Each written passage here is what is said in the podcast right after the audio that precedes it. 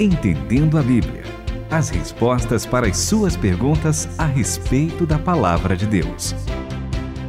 E estamos aqui sempre com vontade, desejosos para compreender a Bíblia e ainda mais desejosos, com mais vontade diante de tempos difíceis, diante da calamidade, diante de problemas financeiros à vista, precisamos aproveitar esta oportunidade para nos aproximar de Deus, Renata Burjato. É verdade. Se tem um lado totalmente positivo, não sei o que está acontecendo nesse momento no país, no mundo, quando você estiver nos ouvindo, enquanto a gente grava, está acontecendo o período de quarentena por conta do novo coronavírus, mas o que traz de positivo é que tudo aquilo que não vai ficar para sempre já não tem a importância que a gente dava. A gente presta muito mais atenção naquilo que a gente sabe que é eterno. Mais e mais somos chamados né, a olhar para Cristo e caminhar firmemente com Ele. Então tudo vai se colocando no seu lugar devido. Isso é muito positivo, apesar dos tempos difíceis, né, Itamir? É verdade, Renata. E é importante que a gente lembre que até nesse período que nós estamos vivendo, né, nós estamos vivendo em março de 2020, esse período de quarentena vai nos fazer ter mais tempo para estudar a Bíblia. Exatamente. Então, as perguntas vão surgir. E a pergunta uh, é feita porque a gente quer compreender mais a Bíblia, porque a gente quer entender mais a Bíblia. Então, esse é um bom momento da gente fazer as nossas orações, pedindo a misericórdia de Deus, não só para nós, mas para o mundo todo e também é um bom momento da gente ouvir a Deus através da sua palavra, estudando a Bíblia, a gente vai ouvir aquilo que Deus tem para nos orientar. Então, isso é um tempo muito gostoso, muito precioso, que a gente deve aproveitar de uma maneira bem especial. Agora, posso brincar uma coisa rápida? a gente está ah. brincando das coisas positivas. A gente está gravando esse Entendendo a Bíblia à Distância, tem também um lado positivo disso. Ah. Porque o André ficava muito bravo quando tocava o telefone do Itamir e era a Beth querendo conversar um pouquinho com ele. Agora a Beth está aí bem pertinho. Se ela quiser tirar qualquer dúvida, ela vem, dá um abraço e fala com ele. Tá tudo certo. Tem esse lado positivo, brincadeiras à parte. A gente está mais perto dos nossos familiares. Muito interessante essa brincadeira, viu? Tá bom, não vou ficar ofendido, não.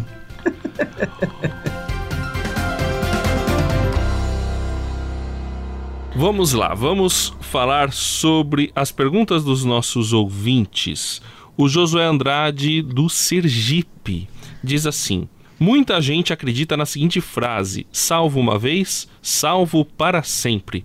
Isso dá a entender que quem aceita Jesus pode fazer o que bem quiser e não precisa negar a si mesmo nem tomar a sua cruz, sem falar das inúmeras parábolas que nos alertam o risco de perder a salvação, como, por exemplo, a parábola das dez virgens. Então, Primeiro, vamos falar sobre a questão da segurança da salvação, professor Itamir. O que o senhor tem a dizer sobre isso? Olha, o que eu tenho a dizer é uma coisa, e o que a Bíblia tem a dizer é a mesma coisa. Opa. Porque aquilo que eu digo.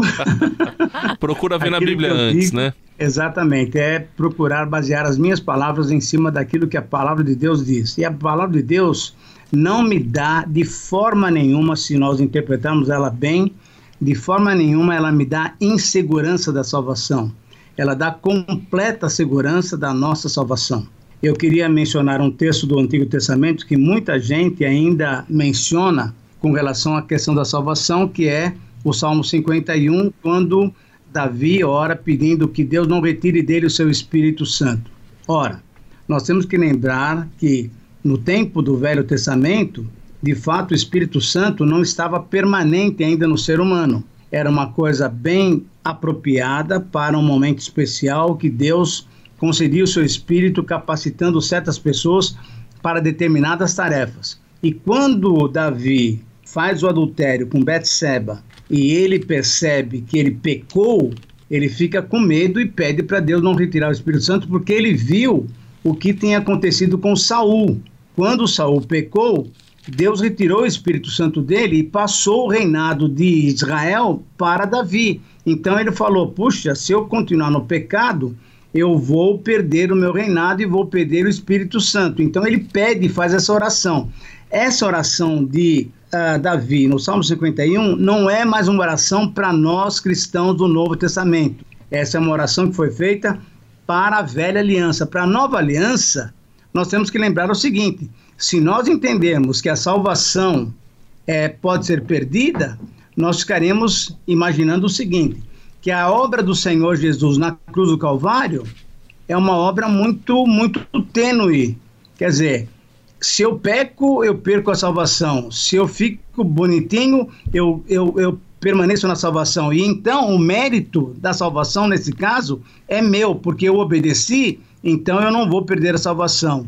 Ora, esquecemos que quem é poderoso e quem é bondoso e quem é gracioso é o nosso Deus, que pode entender muito bem quando nós erramos, quando nós falhamos, e ele pode nos perdoar e conceder e nós continuemos com a certeza de salvação. Qual é o versículo bíblico que pode nos dar essa segurança, essa certeza? Ah, então, eu acho que um versículo muito especial está em 1 João capítulo 2, versículos 18 e 19 é um texto muito claro. Eu queria que a Renata lesse na Bíblia a mensagem, mas queria que você também lesse na sua Bíblia aí, André, por gentileza. Filhos, o tempo está quase se esgotando. Vocês ouviram a notícia de que o anticristo está chegando? Bem, eles estão em toda parte, há um anticristo em todo lugar. É por isso que sabemos que estamos perto do fim. Eles nos deixaram, mas nunca estiveram conosco de verdade. Do contrário, teriam se firmado conosco, fiéis até o fim quando nos deixaram, mostraram quem são de fato e que nunca foram dos nossos. Olha, isso é só uma frase muito importante. Quando deixaram, quando se desviaram, quando apostataram da fé, quando negaram o Senhor Jesus, demonstraram que eles nunca foram dos nossos. André, leia essa passagem também na versão da Bíblia Almeida 21. Eles saíram dentre nós, mas não eram dos nossos. Ora, pois exatamente. se fossem dos nossos, teriam permanecido conosco. Mas Isso. todos eles saíram para que se manifestasse que não são dos nossos. Continue conosco, entendendo a Bíblia. Aí então, me lembra uma famosa história que o Shed contava, né? Que já vieram perguntar para ele: "Ah, mas eu perco a salvação?" E ele fala: "Ó, se foi o Jesus que deu, você não perde. Agora se você acha que você tem e não veio da parte de Jesus, aí você pode perder, porque você acha que você tem, você acha que você perde, né?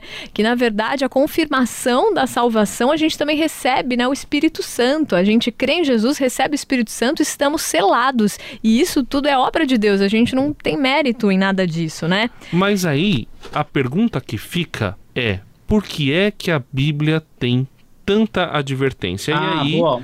vem a parábola das dez virgens em Mateus capítulo 25, que talvez seja o melhor exemplo, né?